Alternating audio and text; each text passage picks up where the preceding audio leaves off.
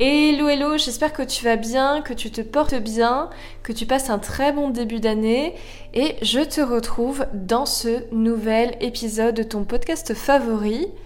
Je te souhaite encore une fois une très belle année 2021. Je m'appelle Laura Ballot et je suis coach en confiance en soi, spécialiste de l'hypersensibilité et de la gestion des émotions. Tu peux retrouver toutes mes prestations sur www.voxmaster.fr. Dans ce podcast, j'avais vraiment envie de te parler de comment fixer des objectifs efficaces. C'est vrai qu'on a beaucoup parlé ces derniers temps des objectifs de la nouvelle année, des résolutions, et je pense que c'est très important de savoir précisément comment fixer un objectif qui soit atteignable pour toi. Alors, moi, c'est quelque chose que j'utilise énormément dans mes coachings parce que je pense que c'est très important d'évaluer son action et de voir bah, l'évolution entre le début d'un coaching et la fin, de voir précisément quelle transformation il y a eu. Plus ton objectif en fait va être clair et plus ça sera efficace pour toi. Et pour cela, pour fixer ton objectif de manière précise, de manière claire, je vais te proposer un modèle qui s'appelle les objectifs SMART. Alors SMART, c'est un acronyme. Moi, je l'utilisais énormément, notamment quand j'étais en école de commerce. C'est quelque chose qu'on nous a beaucoup appris et j'ai trouvé ça vraiment très intéressant. Alors cet acronyme, la première lettre, c'est que ton objectif doit être spécifique. C'est-à-dire qu'il faut définir clairement le résultat que tu attends. Ça peut être par exemple, je cherche à perdre du poids, à faire du jogging, à prendre du temps pour moi, à réussir à parler en public.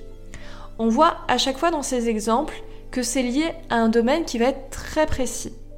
Un domaine qui serait beaucoup trop large, beaucoup moins précis, ça serait par exemple je cherche à faire le bien autour de moi, à changer le monde.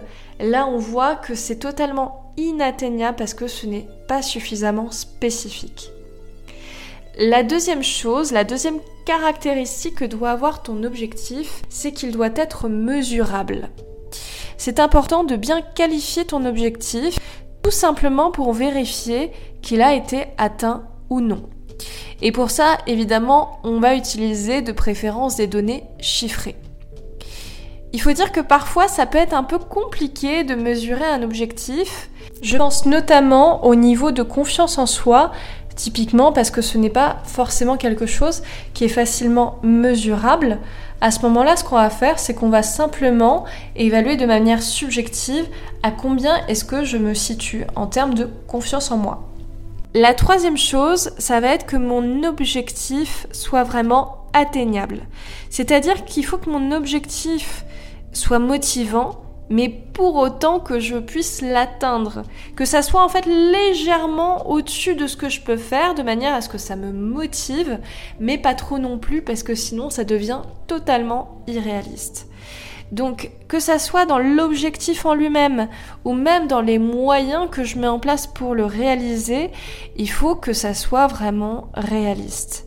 C'est-à-dire que par exemple, si je veux faire du sport, si je me dis que je veux perdre 3 kilos, bah à ce moment-là, je peux commencer par me fixer une séance par semaine, ce qui est déjà très bien, et puis progressivement passer par exemple à deux séances, puis trois séances par semaine.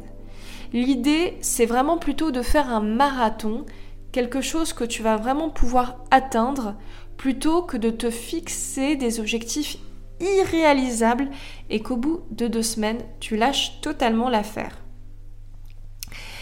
Peut-être même, par exemple, dans cet objectif de euh, t'améliorer en sport, de perdre du poids, peut-être que tu auras à engager un coach sportif. Peut-être que tu auras à faire d'autres choses. C'est vraiment l'idée de mettre à ta disposition tous les moyens de manière à ce que ton objectif devienne vraiment réaliste, soit possible pour toi. La quatrième chose, bah du coup, c'est que ton objectif soit bien réaliste. C'est-à-dire de tenir compte de toutes les contraintes, que ce soit en termes de temps, en termes d'énergie, en termes financiers, en termes humains également. Imaginons, je me fixe pour objectif par exemple d'écrire un livre en une semaine. Écrire un livre en une semaine en soi, c'est peut-être juste pas du tout réaliste. Si je veux vraiment écrire un best-seller, peut-être qu'il va vraiment me falloir un an, peut-être même deux ans pour écrire mon livre, et ça sera ça qui sera réaliste pour moi. Quatrième dimension, ça va être le fait que ton objectif soit bien précis dans le temps. C'est-à-dire que quand je vais me fixer mon objectif, je vais vraiment essayer de faire en sorte de fixer une date limite, une échéance vraiment précise, ou même un échéancier, si tu veux, de plusieurs dates, qui va me permettre de me dire, ok, à telle date, il faut que j'ai réalisé mon objectif. Par exemple, si je veux faire un chiffre d'affaires de 5000 euros par mois, à partir de quand je souhaite faire ce chiffre d'affaires? Est-ce que ça va être au 31 décembre 2021 Est-ce que c'est au 30 mars? Et vraiment fixer le jour, euh, la date vraiment précise où je veux avoir atteint cet objectif parce que du coup ça va vraiment me motiver.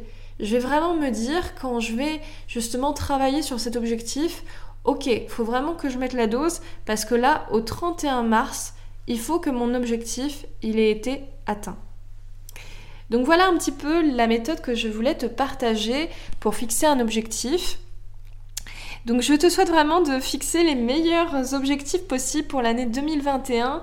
J'espère vraiment que ce podcast sera utile pour toi, que ça soit dans ta vie privée ou dans ta vie professionnelle. C'est vrai que c'est un modèle qu'on utilise énormément. C'est pour ça que j'avais vraiment à cœur de te le partager.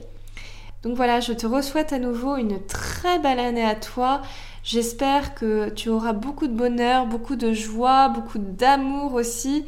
Et je te dis à très bientôt dans un nouvel épisode de ton podcast. Ciao, salut